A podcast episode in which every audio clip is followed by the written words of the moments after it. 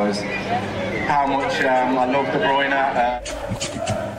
Nico, Vini, Nico, Vini. Fala aí, Citizen! Sejam bem-vindos a mais um episódio do podcast do Citão, o podcast mais completo sobre o Manchester City aqui no Brasil. Eu sou Plínio Lopes e junto comigo tenho dois convidados muito especiais. Fala aí, Thiago! Fala, Plínio, tudo tranquilo? Obrigado pelo convite e bora falar aí sobre o derby de sábado. E também Felipe Arce, do City Stuff BR. Fala, Felipe! Fala, Plínio, fala, Thiago. Obrigado mais uma vez pelo convite e vamos falar sobre mais um derby. É isso aí, vamos falar sobre o jogo jogo, sem escalada, sem tempo para perder, vamos direto para a partida. Fica com a gente. Bom, galera, eu queria começar falando de uma coisa não tão positiva pro City, que é o histórico de jogos contra o United. É, eu tô olhando só para as últimas partidas. Se a gente for ver ali o último jogo que a gente teve contra eles, que foi no começo do ano, ali em março, é, a gente perdeu de 2 a 0 para eles. Foi aquele jogo que o Gabriel Jesus cometeu aquele pênalti bobo no Marshall logo no começo do jogo, é, e depois o Luke Shaw acabou fazendo um gol. Então foi uma partida bem decepcionante pro City e foi essa partida que acabou com aquela invencibilidade que o City tava. 20 e poucos jogos sem derrota e a gente foi enfrentar o United. O United tava mal, a gente tava bem melhor que eles e derrota. Se a gente for olhar um pouquinho para trás ainda, a gente não ganha deles na Premier League desde abril de 2019. Isso significa o quê? Já fazem pelo menos dois anos, dois anos e seis meses, dois anos e pouco que a gente não ganha deles na Premier League. Então, se a gente for olhar assim, pelos confrontos antigos, não parece que a gente vai ter muita chance de vitória. É, Plínio, o histórico ultimamente não vem sendo positivo, mas tem alguns pontos que a gente pode relevar aí, que talvez seja o pior momento do, da era Solskjaer no United, né? Talvez isso possa ser positivo ou não. Sabendo do, do nosso histórico recente, não vem sendo legal, principalmente nesse jogo que você citou do 2 a 0 no Etihad. E eu lembro bem desse jogo, que esse jogo a gente estava com a expectativa muito, muito alta, porque o United estava com muitos, muitos desfalques. Eu lembro que o Derré não jogou nesse jogo. Eu lembro que o Pogba não jogou. E, e os caras ganhou, tipo, no, no Etihad de novo, né, no caso. Depois daquele, daquele jogo na temporada retrasada ainda, do que o Pogba impediu uma vitória, a, o título do City na, no Etihad, né. Puxando aqui nosso o histórico geral, eu tenho alguns números aqui dos confrontos gerais. E mesmo sabendo que o City teve períodos de vacas magras, né, enquanto o United estava no auge, a diferença no confronto direto não é tão grande assim, né. A diferença no, no confronto direto é que o United tem 22 vitórias a mais. No total são 77 vitórias contra 55 do City. Não é uma diferença tão grande assim, se você, principalmente se você comparar os confrontos diretos do City contra outras equipes do Big Six, principalmente o Liverpool. Já foi menor, já foi menor, inclusive na época do Guardiola já, antes do Solskjaer, o que é muito bizarro, né, se falar isso, porque o Solskjaer tá longe de ser um treinador de elite, mas dá pra buscar, dá pra buscar. É, na Premier League, são 23 vitórias do United contra contra 15 do City, então uma diferença aí de 8 jogos, o que também já foi menor, mas nos últimos dois, três anos acabou aumentando um pouquinho novamente. Mas apesar desses confrontos, desses números de, de jogos recentes ou não tão recentes, tudo isso também não entra em campo, né? Então a gente tem que analisar o jogo de outra forma, analisando os jogos recentes do City e os jogos recentes do Manchester United também. É, e você, Thiago, você chegou a ver alguns jogos do United? Você tem alguma coisa para falar sobre isso? Rapaz, os últimos jogos jogos foram bem estranhos, é, até para o nosso lado e para o lado deles. Quando o United toma 5 a 0 do Liverpool, é um momento de êxtase é, de todos os torcedores. Até que lá no jogo da Copa da Liga Inglesa, é, bem no começo do jogo, um torcedor já estava tirando sarro do 5 a 0 que o United levou. E, enfim, foi ali que o jogo virou pra gente, né? Ali começou a nossa sequência de derrota nos pênaltis e uma derrota ali na Premier League. E curiosamente, é, no jogo que eu achava que é, até poderia dar um empate, o United mete 3 a 0 ali no Tottenham com uma é, autoridade interessante. Eu gosto muito de pensar esse, esse jogo contra o Liverpool porque foi um United em frangalhos. Eu adoro esse termo porque remete realmente a um massacre que poderia até ser mais. É, foi incrível, claro. Né? Liverpool contém um dos melhores jogadores é, do mundo atualmente. O Salah brincou com a defesa é, do United. Eles também têm um ataque muito veloz E isso foi crucial para que eles tivessem uma larga vantagem. O que eu acho legal ressaltar desse confronto é que há uma chance de desestabilizar alguns jogadores do Manchester United, principalmente o Cristiano. O Cristiano é um dos caras que, quando as coisas não vão bem, tende a ficar muito nervoso, tende a dar umas bufadas. Tanto que nesse jogo, é, ele deu umas bicudinhas. Foi algo tão engraçado que eu não lembro de nenhum jogo que ele tenha é, se exaurido dessa forma. O jogo contra o Liverpool mostra que há uma chance de uma pressão forte, num ataque em velocidade, há uma possibilidade de conseguir marcar um gol. Mas é como eu falei nos casts passados, é um jogo que parece que tudo pode dar errado, né? É um jogo em que Rubem Dias pode ter a pior partida, é um jogo que pode conter falhas, né? Sou bastante pessimista nesses confrontos por conta do, do histórico recente.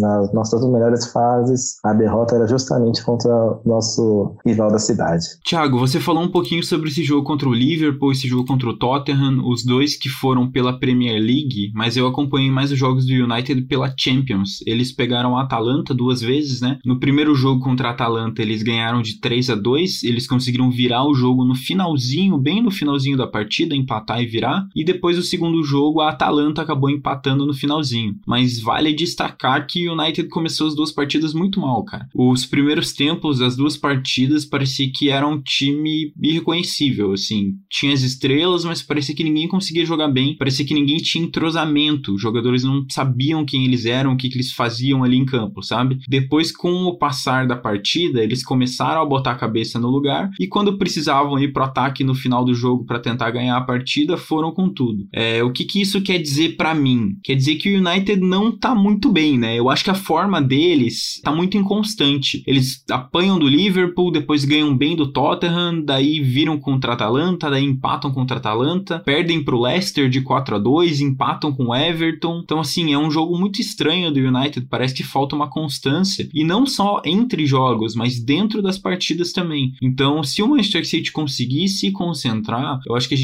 pode tentar apostar nisso. Quando eles estiverem mal, a gente tem que criar vantagem, porque a gente sabe que qualquer vacilada o Cristiano Ronaldo vai estar tá querendo meter gol na gente, né? Exatamente. E ele é quem tem salvado as atuações ruins do Manchester nos últimos jogos. E faz a diferença. A gente não pode esquecer que é, o Cristiano quase veio na segunda janela. Uma negociação muito estranha. Eu não sei vocês, mas eu fiquei muito esperançoso de uma forma esquisita pela vinda dele. E, enfim, acordei com ele falando que já ia para o. Não com, com, com palavras diretas, né? Mas eu, eu já tinha o sentimento que ele iria para o lado vermelho ali por volta do, das 11 da manhã, do último dia da janela. É meio complicado pensar que ele não irá marcar contra a gente. Sabemos que não teremos Laporte nesse jogo, teremos ali provavelmente só se algo muito estranho acontecer, teremos Rubem Dias e Stones. E como é um jogo, um dos primeiros em que Stones atua junto ali com o seu parceiro da temporada passada, não sei se haverá um entrosamento tão grande assim para impedir chutes de fora da área, para impedir uma tabela entre Bruno Fernandes e Cristiano. Mas estou esperançoso que, por mais que tomemos gol, e com certeza tomaremos, é, nosso ataque, nosso meio de campo criar criar oportunidades para fazer mais gols. Thiago, você começou a entrar falando dos jogadores já, mas a gente não terminou de comentar sobre as formas dos times, né? A gente falou muito da forma do United dos últimos jogos, só que o City também não vem bem. Se a gente considerar só as últimas três, as últimas quatro partidas, o City fez alguns jogos um pouco estranhos, né? Queria ouvir do Arce, que acompanhou os jogos do City igual a gente, o que, que ele tem para dizer pra gente sobre a forma desse time do Manchester City, o que, que pode vir de mudança, será que a gente tá se recuperando, não tá se recuperando? O que, que rola agora, Arce, pra nós? Você tinha falado sobre os jogos do, do United na, na Champions, né, que você tinha assistido. Eu acho que dá pra traçar uns paralelos legais aí, porque eu vejo muitas semelhanças entre Bye. A forma que foi a partida United e Atalanta, tanto os dois jogos, tanto na Itália quanto no Old Trafford, eu acho que vai ser muito.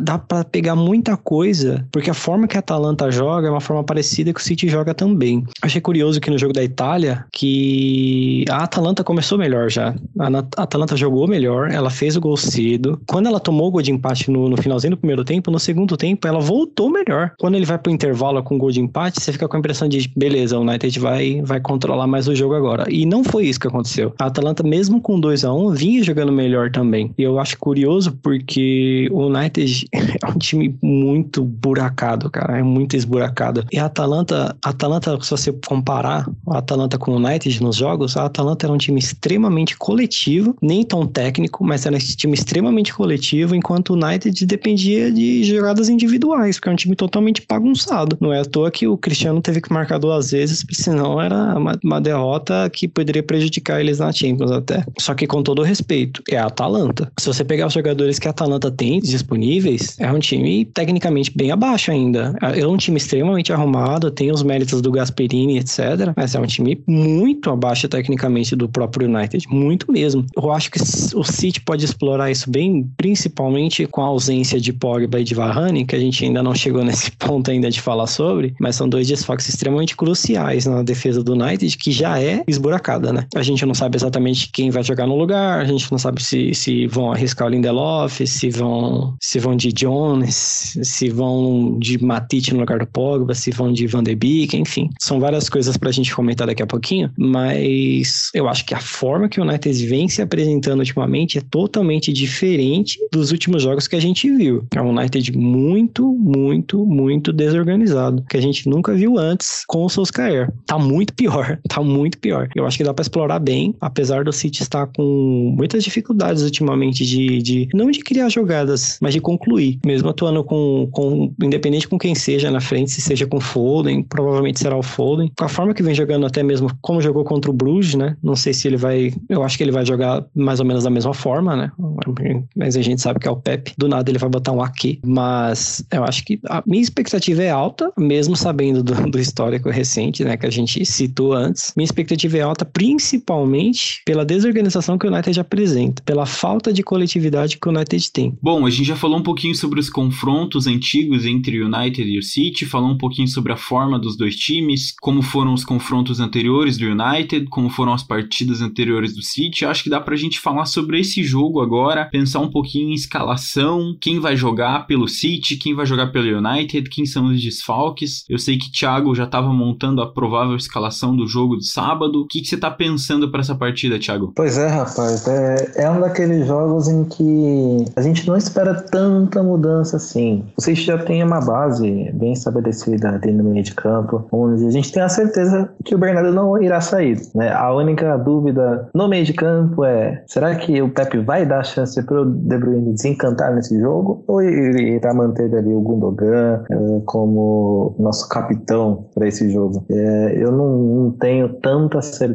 assim que o Kevin terá a titularidade nesse jogo, dado as suas últimas atuações. Então, eu tenho feito aqui Ederson, Walker, Rubem Dias, John Stones e João Cancelo. Rodrigo Hernandes, que faz uma temporada bastante interessante. Bernardo Silva, Gundogan, Gabriel Jesus, Phil Foden e Jack Grealish. Sim, eu sou uma das pessoas que está cogitando assim que o Grealish será titular. Eu vi alguns tweets de torcedores ali pela minha timeline do Twitter, colocando o Grealish no banco, é, colocando o Foden ali no, na ponta esquerda mesmo, colocando Marres ali na ponta direita e arrastando Jesus para o meio. Mas eu não acho que haverá uma mudança tão grande assim. Tenho bastante esperança que inclusive, é um jogo que pode até ser importante para que, que, o Foden tenha uma atuação bacana contra os rivais da, da cidade ali, né? Enfim, Arce, você vê alguma coisa é, diferente do que eu falei? Todo dia antes do jogo a gente discute lá para fazer a, o Scala Stuff. Eu não, não acho que teremos tanta mudança assim, né? É, eu creio que não. Acho que vai ser um time bem parecido com até o que foi contra o Bruges mesmo. Eu acho que a maior dúvida que a gente tem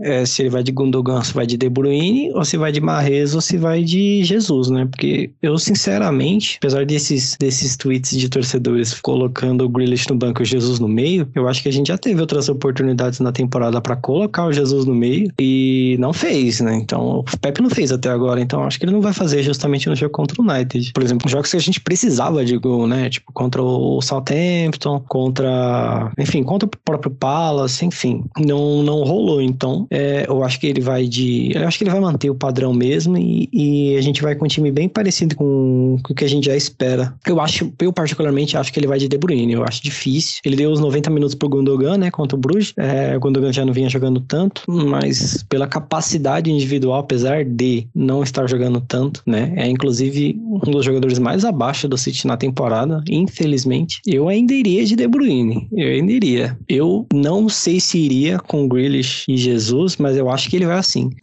eu particularmente preferi o Mahrez titular. E eu preferia o Foden na esquerda do que o Grealish, porque eu acho que dá mais velocidade, alarga mais as pontas. É, o Grealish ele ainda tá um pouquinho tímido, tá muito preso na esquerda, não tem tanta velocidade como os outros pontas que tem lá, que oferecem, né, esse tipo de jogada, mas eu não vejo o Pepe mudando neste momento. Pois é, é mais um, um, um jogo que coloca a dúvida sobre como será a atuação do, do Grealish. Eu, eu tenho muita curiosidade para vê-lo é, no meio de campo num jogo decisivo. Por ele não ter tanta velocidade como o Foden tem ali na esquerda, o flutuando pelo meio, eu acho que ele seria bastante útil é, fazendo uma dupla ali com o Bernardo Silva fazendo uma dupla com o Gundogan. A gente não pode esquecer que o é, seu passo em profundidade é muito interessante e seria uma arma bacana, né? Ele deu um dos gols pro, pro Foden nos últimos jogos e é, essa parceria poderia ser cada vez melhor se ele tivesse atuando ali como um dos meios e não como um dos pontas. Me incomoda bastante essa mesma jogada que ele faz de é, tentar dar um, um, um drible para esquerda ou para direita do marcador, sendo que sempre chega alguém na cobertura ele toca ali para trás. Né? Como faz falta um atacante de centro que, quem sabe, né? Na hipótese, poderia potencializar tanto nosso novo camisa 10. Bom, eu vou concordar e vou discordar de vocês. Eu tô achando que o Grealish vai pro banco nessa partida. Eu não vejo ele começando. Tô pensando que o Guardiola, no alto da loucura dele, vai querer colocar o Sterling para jogar. Eu sei que não tem muita gente falando disso, mas o Sterling entrou, meteu o gol e eu acho que isso ganhou uma moral com o Pepe. Eu não duvidaria se o Sterling começasse jogando. Mas se for para ser um pouco mais pé no chão, um pouco mais cabeça, eu acho que a gente vai de Gabriel Jesus na ponta, porque ele até não começou jogando a partida contra o Clube Bruges nessa última rodada da Champions, ele entrou depois, então acho que talvez estava sendo poupado um pouco. Acredito que ele pode jogar. Se a gente for olhar, ele já tem nove participações em gols nessa temporada. Ele fez dois gols na Premier League, ele fez dois gols na Champions e ele deu cinco assistências. Então ele tem mais assistência do que gol, é uma coisa que eu tô gostando de ver porque mostra uma versatilidade do Gabriel também. Quero ver como que ele pode se portar contra o United, pensando que a última partida que a gente jogou contra o United, a gente acabou perdendo por um erro dele. Então acho que ele talvez esteja com uma gana um pouco maior assim de ganhar essa partida. Gostaria de ver o Jesus porque ele, quando ele tem essa força de vontade, ele vai para cima e ele joga. Só que vocês falaram rapidinho sobre a escalação de trás, ficaram pensando, ah, De Bruyne, Gundogan, Gabriel, Marres, a gente pode ter um problema ali na lateral, né? Porque na última partida o Walker saiu mancando e estava dito que ele ainda ia ser avaliado, etc e tal, e não saiu nenhuma notícia nova dizendo se o Walker ia para jogo, não ia para jogo. A coletiva de imprensa do Pepe deve sair só amanhã no final da tarde, então a gente não sabe se o Walker vem para jogo ainda. A questão é, se a gente tiver o Walker, com certeza é titular. Se a gente não tiver o Walker, como que a gente joga? A gente joga com Cancelo e Zinchenko? A gente vai jogar com Cancelo e Ake? A gente vai jogar com Zinchenko e Ake? Como que a gente faz? O City não vai jogar com três zagueiros, isso eu tenho certeza. Mas o que, que pode acontecer? Rapaz, é um jogo bastante curioso para que a gente pense que o Pepe irá fazer uma loucura, né? Eu seria muito mais conservador e utilizaria Zinchenko, não, não faria nenhuma loucura de colocar o Ake, porque claramente esse é um jogo que a gente não pode fazer apostas, querendo ou não, o United tem ali jogadores decisivos que rondam justamente no lado onde você botou a dúvida agora, né? Bruno Fernandes atua muito bem ali pelo nosso lado esquerdo e pode causar problemas caso o Pepe queira inovar e colocar aqui num jogo tão importante assim. Eu acho que o Zinchenko já está é, bem pré-estabelecido como primeira opção, caso não tenha um dos nossos dois laterais direitos. É, então tava, tava vendo sobre, sobre o Walker, que o Plínio tinha citado. Eu, eu acho que ele vai pro jogo, não, não parece ter sido tão grave. Segundo o Evening News, ele, ele teoricamente tá, tá bem, né? Vai fazer. Vai, o City tem uma tensão maior, né? Por uma dor no pé. Mas eu acho que ele deve ir pro jogo sim, mesmo com, essa, com essas dores no pé. Mas eu acho que se, se não tivéssemos Walker, eu acho que não tem como fugir de, de, de Zinchenko na esquerda e, e Cancelo na direita, né? Porque o Ake ele foi pouquíssimas vezes testado na lateral esquerda, né? Eu até acho isso curioso, porque na seleção holandesa ele joga assim bastantes vezes e joga bem. E mas no City não teve tantas oportunidades assim na esquerda. Eu acho que ele iria de Zinchenko mesmo, caso realmente o Walker não, não, não tivesse condições de ir pro jogo. Espero que não, espero que vamos de Walker. Pois é, é. eu acho que é um jogo pra gente não não fazer nenhuma loucura, porque, enfim, retrospecto não tá a nosso favor.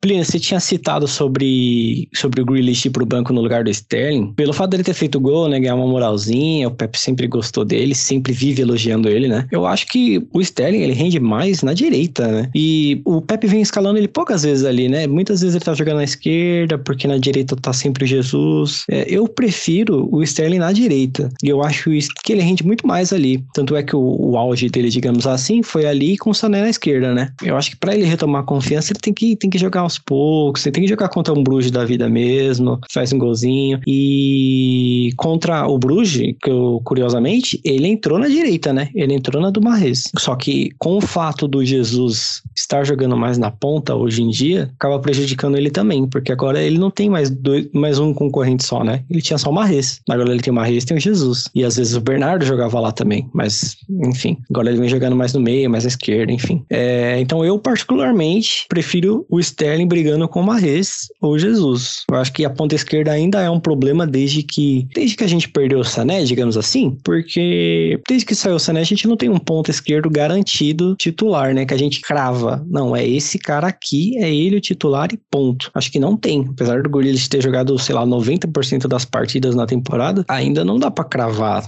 eu acho. Mas eu, eu imagino que o Pepe vai inventar menos nesse jogo, porque não tem muito o que inventar. É, eu acho que ele vai manter a base e essa só a questão de dúvida aí entre esses dois nomes que a gente citou e bola para frente. A maior invenção que o Pepe poderia fazer nesse jogo é cometer a loucura de colocar o Palmer de titular. Seria um, uma ascensão meteórica para o garoto que vem causando boas impressões em toda a fanbase. Né? É impressionante como no, no passado recente, há dois meses, só falávamos de Dilep, cadê o Dilep, onde está o Dilep, que lesão é essa que ele teve. E agora, com certeza teremos Palmer no banco para esse jogo, já que não temos Ferran Torres, e com certeza é, eu imaginaria no mundo do sonho mais maluquinho do Pep Guardiola é, escalar ali Palmer de falso 9. E vamos falar a verdade, gente, é, não seria tão louco assim não, porque em todos os jogos que o Palmer entrou, a proatividade, a vontade de fazer bons lances foi incrível é, de se notar, né? Ah, eu acho que seria bem louco, sim.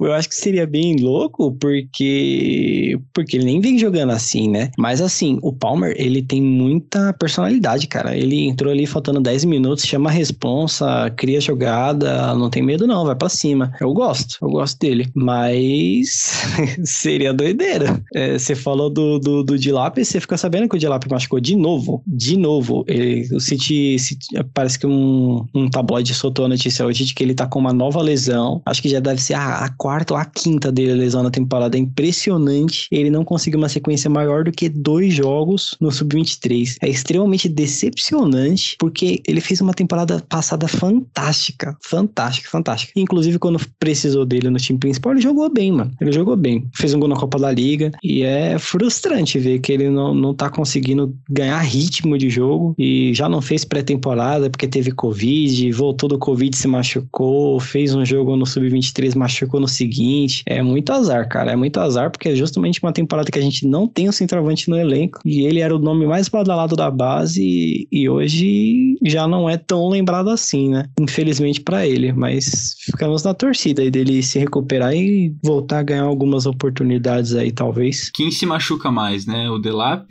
ou o Dembele, né, cara? Incrível, porque o Dembele também tá machucado de novo, cara. E o Delap é é uma pena que ele, que ele pegue essa outra lesão, ele já não vinha jogando desde o começo da temporada. E é uma aposta, né? Porque quando a gente não fez uma contratação de um atacante, a gente pensou que a gente poderia contar com ele para alguns jogos. Mas até agora a gente não pôde contar com ele para jogo nenhum. Sorte que o Palmer assumiu ali, a gente tem o Palmer que entrou bem quando entrou. Eu também eu, eu vou ficar no time do Thiago. Eu não acho que seria uma loucura não o Palmer jogar contra o United. Eu até vejo ele entrando no segundo tempo. Vamos ver o que que o que que o Guardiola vai fazer. Para mim a maior loucura que o Guardiola podia fazer nesse jogo é colocar o De Bruyne de falso 9, cara. Porque para mim isso é uma loucura dos mais malucos. Eu odeio ver o De Bruyne de falso 9, espero que isso nunca mais se repita, agora que a gente tem mais jogadores lá na frente. Se for para sacrificar o Foden, que a gente coloque o Foden de falso 9, mas o De Bruyne de falso 9 transforma o City num time bizarro de assistir jogar. Exatamente. Eu não, não tenho boas lembranças dele avançado. Por mais que agora ele esteja mais pesadinho, né? Não seria tão, tão estranho assim. Ele é alto também. É, no caso, se tivesse um segundo De Bruyne para cruzar, ele poderia fazer de cabeça ali, já que ele é um dos mais altos ali do, do meio de campo. Mas é a posição dele mesmo, é como é, nosso armador e, enfim, falando ainda sobre o Palmer, eu vejo semelhanças físicas e até uma certa vantagem do Palmer, que tem quase 1,90 e é rápido. Eu não vejo tantos jovens altos assim com essa velocidade que o, Palmer tem. Né? Ele é um cara que tem facilidade é, em flutuar por todas as pontas, né? seja direita, seja esquerda. E isso com certeza é um, é um ponto positivo muito grande quando comparado ao Dilep. No Dilep a gente enxerga como o nosso futuro 9, né? Agora o Palmer, eu, eu já falei com o Plínio nos casts passados e, e sinceramente eu, eu, não sei qual é a posição dele. Você consegue dar um chute aí, é? Na base, ele jogava mais pela direita, né? Ali onde o, o Marre joga, né? Só que a diferença é que ele é um, um, um não é um ponta velocista, ele é rápido, mas ele não é um ponta tão agudo como o Marrez é, né? O Marrez é um cara que fica espetado na ponta. E no caso, o Palmer não, nunca foi assim, né? Mas acho que o que beneficia ele é que no, no, no, no City hoje ninguém tem posição guardada ali, né? Principalmente quem, quem costuma jogar um pouco mais recuado, por exemplo, o Bernardo, o próprio Gundogan, o próprio Foden, flutua demais. E acho que isso acaba beneficiando ele também, porque ele acaba voltando bastante, né? Ele acaba ficando meio que na, numa parte mais central ali. Mas na base ele costumava jogar mais na ponta direita. Tanto é porque no meio a gente tem outro jovem lá que desponta bem, que é o Makati, né? Silva into Milner. Silva could get it back here. Runs across him. Balotelli!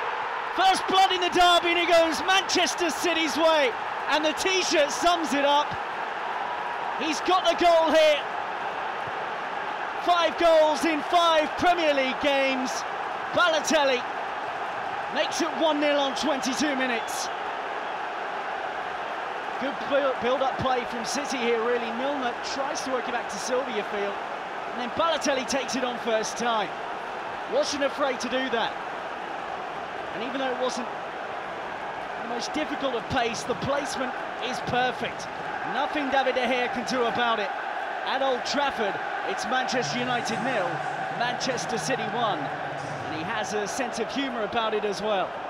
Bom, a gente falou um monte sobre todas as posições, quem a gente acha que vai começar, quem a gente acha que vai jogar, quem não vai jogar, até quem não pode jogar, a gente falou aqui, a gente cornetou. Vamos pensar um pouquinho agora no time do United, né? A gente sabe que eles estão desfalcados, a gente sabe que o Pogba não vai pra partida, eles tinham zagueiros machucados, e eu vi até gente falando em Phil Jones para jogar, o que eu acho que se acontecer já vira sacanagem pro nosso lado, né? Phil Jones, meu Deus do céu, a gente tá em 2021 e a gente tá falando de Phil Jones titular em um derby de Manchester, cara. É incrível. Ai, meu Deus do céu. Eu, eu, eu tenho aquele, aquele meme dele é, fazendo aquelas caretas enquanto ele se jogava para tentar é, fazer um desarme. É, é, muito engraçado. Eu, eu até vi algo sobre o Phil Jones recentemente, que ele é um cara que estava sofrendo bastante com lesões nos últimos anos. Né? Se eu não me engano, teve uma fala do Solskjaer que ressaltava que ele é um, era um cara que estava até com medo de de não poder é, curtir a família. Tomara que ele não, não seja tão prejudicado assim fora de campo. Mas imagina, se jogar contra a gente ali, pode ser um, a, uma chance de, de vitória bem, bem larga, né? Porque vamos falar a verdade. Na zaga que o United tem, dos todos os zagueiros disponíveis, ele é com certeza o ponto mais falho que os vermelhos têm. Eu acredito né, que com certeza teremos ali uma, uma zaga mais forte e enfim é, o jogo ruim que o Pogba fez contra o Liverpool fez com que ele é, ficasse fora desse jogo e seria tão embate interessante.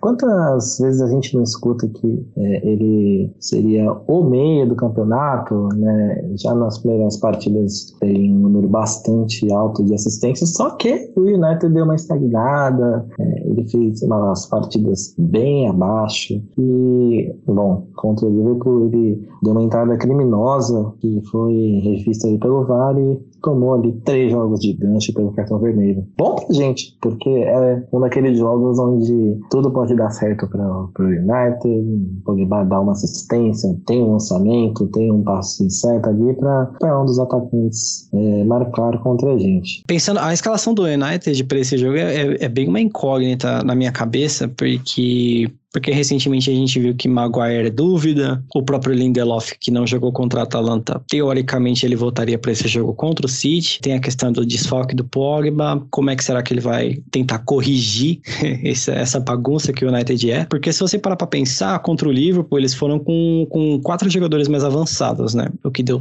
completamente errado. Eles foram de Greenwood, de Bruno Fernandes, de Marcus Rashford e de Ronaldo. Ele tentou corrigir isso contra, o próprio, contra a própria Atalanta e, e o United foi engolido pela Atalanta em vários momentos do jogo. É, então, eu não sei se, se talvez a gente. Eu acho que provavelmente veríamos o, o Matite no lugar do Pogba, talvez até um, um Van de Beek entrando no meio, no lugar do Rashford, talvez, para deixar um time até mais forte no meio-campo, porque o, o, jeito que o United joga é um buraco imenso no meio-campo. E é justamente o, onde os jogadores do City são mais povoados, né? Então, é curioso. Eu acho que a gente estava falando sobre a defesa, eu acho que o United vai arriscar e vai de Maguire Maguire e vai de Lindelof e vai de Bailly. Eu acho que ele vai com os três, que eu acho que ele vai, porque é um jogo extremamente importante pro próprio Solskjaer, né? Porque uma nova derrota, principalmente se for uma derrota feia, como foi para do Liverpool, por exemplo, cara, eu acho que não, não tem como, é insustentável ficar, ficar no comando de, de um time tomando duas pauladas de dois rivais em, no, no espaço de duas, três semanas. Não, não tem condições. Então eu acho que ele vai, vai pro tudo ou nada, ele vai arriscar, vai, vai pro limite dos jogadores. Eu só não sei se se, se vamos ver um United tão ofensivo, digamos assim, né, entre aspas, como foi contra o Liverpool. Eu acho que ele não vai cometer o mesmo erro. Mas, principalmente de tudo, ele teria que corrigir os erros que o time apresentou contra o próprio Atalanta. Né? É, eu já não sei se o, o Solskjaer tem essa própria capacidade. Mas é bem curioso pra gente pensar em como o United vai escalar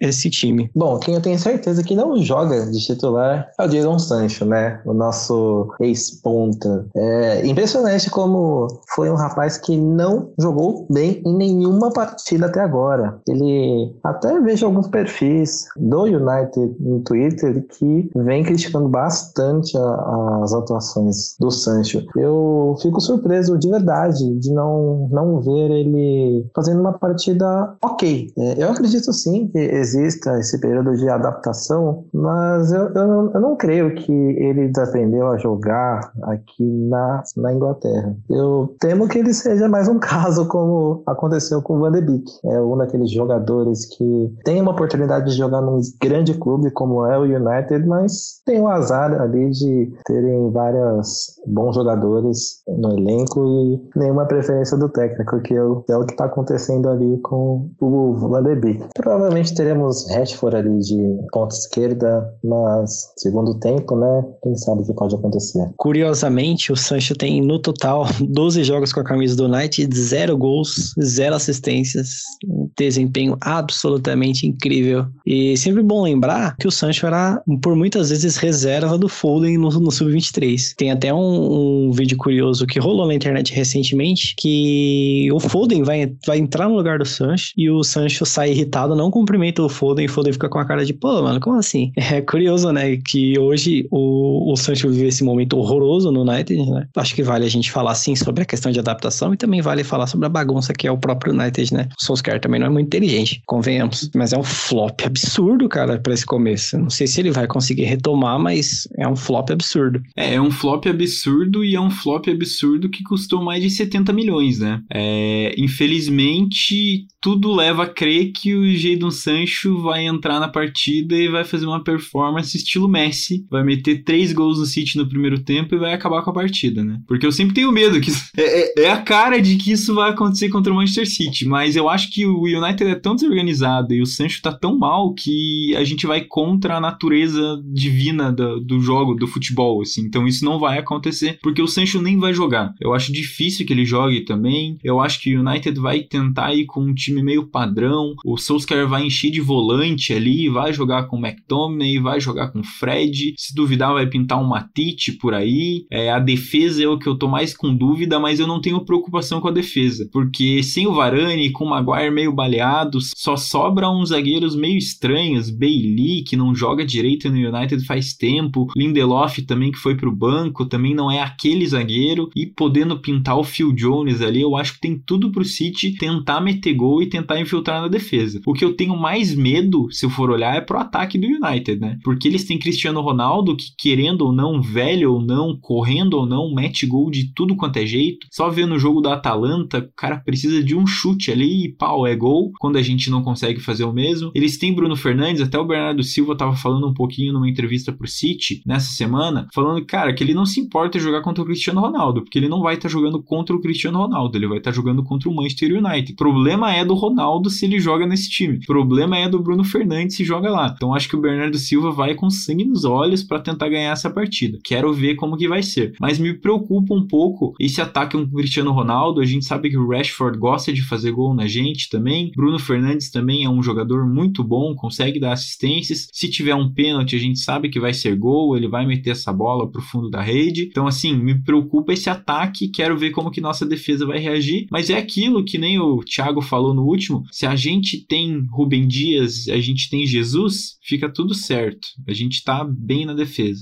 Vamos dar uma especulada então, de vez aqui, em qual será a escalação. No último jogo contra a Atalanta, o United entrou ali no, no 3-4-2-1 com De Gea, Bailey, Varane, Maguire, Wan-Bissaka, Luke Shaw, Pogba, McTominay, Rashford, Bruno Fernandes e Ronaldo. Eu creio que a formação será mais ou menos essa, né, com a substituição ali no Varane, com a substituição ali no Pogba. Eu tenho uma memória muito ruim do Fred jogando muito bem contra o Manchester City. Então, eu acredito que ele será um dos volantes ali no meio de campo, que com certeza terá mais uma atuação interessante contra a gente. Como o meu lado pessimista tá pitando muito forte, eu tô apostando forte ali, pelo menos uma nota 7 do Fred. É, vamos acompanhar os aplicativos aí nos próximos dias. Bruno Fernandes é, é aquele meia que eu gostaria tanto que tivesse assinado com o City, né? Porque ele estava sendo especulado para vir para a Premier League. Infelizmente, né? Ele foi pro lado vermelho. É um cara que me agrada bastante. Ele é muito agudo, chuta muito bem de fora da área. Imagina, né? Se ele viesse naquela época e fizesse uma, uma dupla com, com o nosso pai de família, nosso Kevin. Bom, ele tá como rival agora e só nos resta ter Rubem Dias, e Jesus ajudando ali na, na marcação. A gente, a gente faz, a, faz piadas assim de tipo, pô, a gente sabe do histórico do City, é capaz, né, do Sancho desengatar, do Van de Beek fazer um gol, do, de sair um gol do Phil Jones, né, nesse, nesse nível, né, a gente, a gente é confiante no derby. Mas, cara, sinceramente, não tem como, cara, não tem como. O United, ele é somente destaques individuais, cara, ele é carregado pelo Cristiano Ronaldo, carregado. O time é uma zona, não tem como, velho, não tem como deixar passar isso de novo, tem que ganhar tem que ganhar. Vai ter espaço, vai ter chance de criar, tem que aproveitar, tem que fazer. Falando sobre a escalação também, eu tava, tava reparando aqui, nos últimos três jogos, realmente, foi o Solskjaer encarou, começou essa, essa sequência aí de, de Liverpool, Tottenham e Atalanta, ele realmente começou com três zagueiros, mas anteriormente ele tava jogando com dois, né? Então, talvez, se Maguire Lindelof estão baleado e ele só tem Bailey e Jones, talvez ele possa jogar então com dois zagueiros. Se ele jogar com dois zagueiros, teoricamente fica mais aberto ainda, nada, né? Porque uns lugar, no lugar de um dos zagueiros, como provavelmente entraria quem? Cavani, talvez, para fazer a dupla num 4-4-2? Eu acho que sim, né? Mas, cara, o United hoje, resumidamente, é valores individuais. É Bruno Fernandes e é principalmente Cristiano Ronaldo.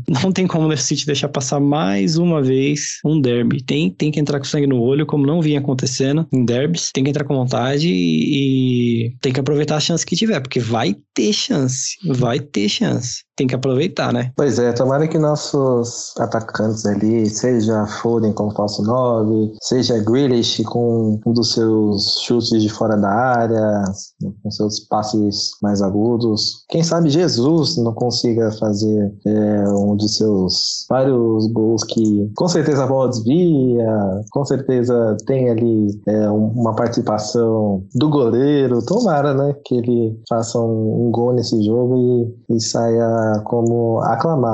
Eu torço bastante porque o Jesus tem atuações interessantes nesses jogos grandes, porque finalmente ele é, saiu da, da, pressão que era ser o 9 do City. A, a saída do Agüero potencializou é, essa possibilidade dele atuar flutuando ali pela direita, como ele fazia nos tempos que estava aqui no Brasil, bem antes da sua fase artilheira, é, na, no fim da passagem do Palmeiras. Então, quem sabe com uma triangulação entre ele, entre Foden, entre Bernardo Silva, que tem feito jogos incríveis, a gente não consiga sair na frente, marcar o gol de empate, quem sabe que irá acontecer, né? Thiago Arce, vocês estão adiantando já quem vocês acham que vai jogar bem, quem vocês acham que vai fazer o gol, então eu vou pedir já para vocês qual que é o palpite de vocês dois para esse jogo. Vou começar pelo meu. Tô achando que vai ser um jogo com cara de 2 a 0 pro Manchester City. Se eu pudesse apostar em quem vai fazer os gols, eu iria de Gabriel Jesus e eu queria mais um gol de zagueiro. Faz tempo que a gente não tem gol de zagueiro. Então pode ser do Stones, pode ser do Rubem Dias, mas esse é meu palpite. 2 a 0 pra gente, porque a gente tem o melhor time, a defesa dele está fraca e eu acho que a gente consegue ganhar. Não espera um placar tão elástico assim, porque é irreal pensar que o Manchester City vai conseguir meter 5, 6 gols no United agora. Pode acontecer, pode, mas eu não vejo isso acontecendo. Mas uma vitória, com certeza, a gente pode ganhar, a gente precisa, se a gente quiser continuar bem ali no campeonato e se a gente não quiser deixar eles encostarem na gente, né? Porque eles estão com 17 pontos no campeonato agora, a gente tá com 20. Se a gente perde essa partida, eles ganham, eles vão para 20 e a gente fica empatados. Então vou apostar nisso. Gabriel Jesus e John Stones ou Rubem Dias para marcarem os gols do City. E vocês? Aí é complicado, hein, cara? Porque porque eu ia ser snob aqui, hein? Eu ia sem massagem. Para mim 3 a 0 fácil. Isso aqui pode envelhecer muito mal, muito mal. E provavelmente se vazar isso aqui nas redes sociais do United, eu falo que é de fake, né? Mas eu acho que vai ser 3 a 0 tranquilaço. Eu acho que vai ser um jogo de boaça.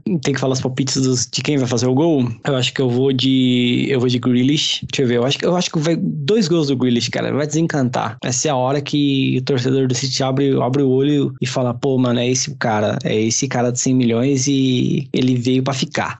eu acho que vai ser dois do Grealish e um do Foden. Rapaz, como, como você é brincalhão, né? Eu acho que eu sou o único mais pessimista aqui. Eu tô achando, sinceramente, que será um a 0 né, esse jogo. E será bastante sofrido, viu? Eu, eu acho que tem uma, uma atmosfera complicada ali no Trafford. É, eu acho que Gabriel Jesus será o, o cara marcador desse jogo. Mas eu tô torcendo sim para que o, o Grealish tenha uma partida interessante. Tomara que pelo menos, caso ele não marque, ele dê assistência. Eu torço bastante para que ele tenha bons desempenhos e, enfim, toda a torcida reconheça o papel dele no time. Embora ele esteja num período de adaptação, é, espero que ele tenha uma participação direta e não secundária, como acontece com o Bernardo, né? Espero que ele, ele seja uma peça-chave nesse jogo aí, marcando ou dando assistência. Mas meu palpite é gol do Gabriel Jesus 1x0 City.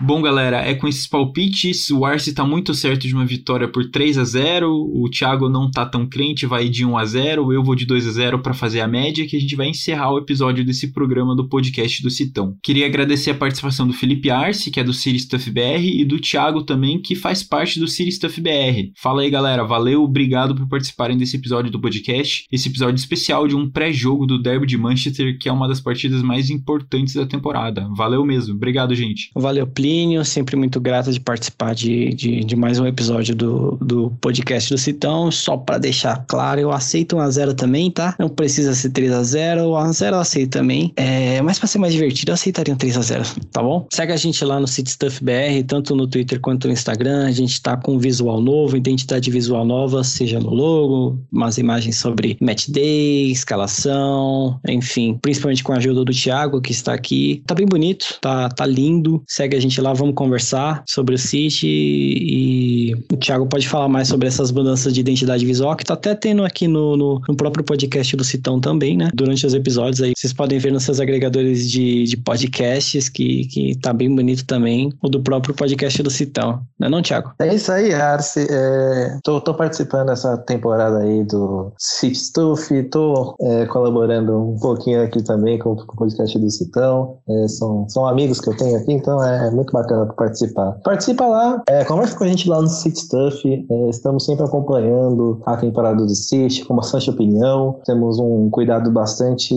bacana ali com a identidade visual. Temos uma escala Stuff, que é sempre um palpite nosso de como será a escalação ali. Falamos bastante sobre a base também. O Marcelo é um apreciador da base que eu nunca vi gente igual. Então, participe, né? Estaremos sempre lá a todo momento ali dando as atualizações sobre nosso querido Manchester City. Valeu, Plínio. É isso aí, valeu, Thiago, valeu, Arce, obrigado pela participação e, e obrigado, ouvinte, pela presença. Espero que a gente consiga ganhar do United e que vocês vejam um programa mais animado da próxima vez. O podcast do Citão é uma produção da Icarus Produtora e do Manchester City da Depressão. A direção geral e a produção são feitas por Plínio Lopes. O apoio de produção, a edição, finalização e mixagem são feitas por João Rain. A divulgação é feita por Matheus Eleutério. É isso aí, gente. Vejo vocês na semana que vem.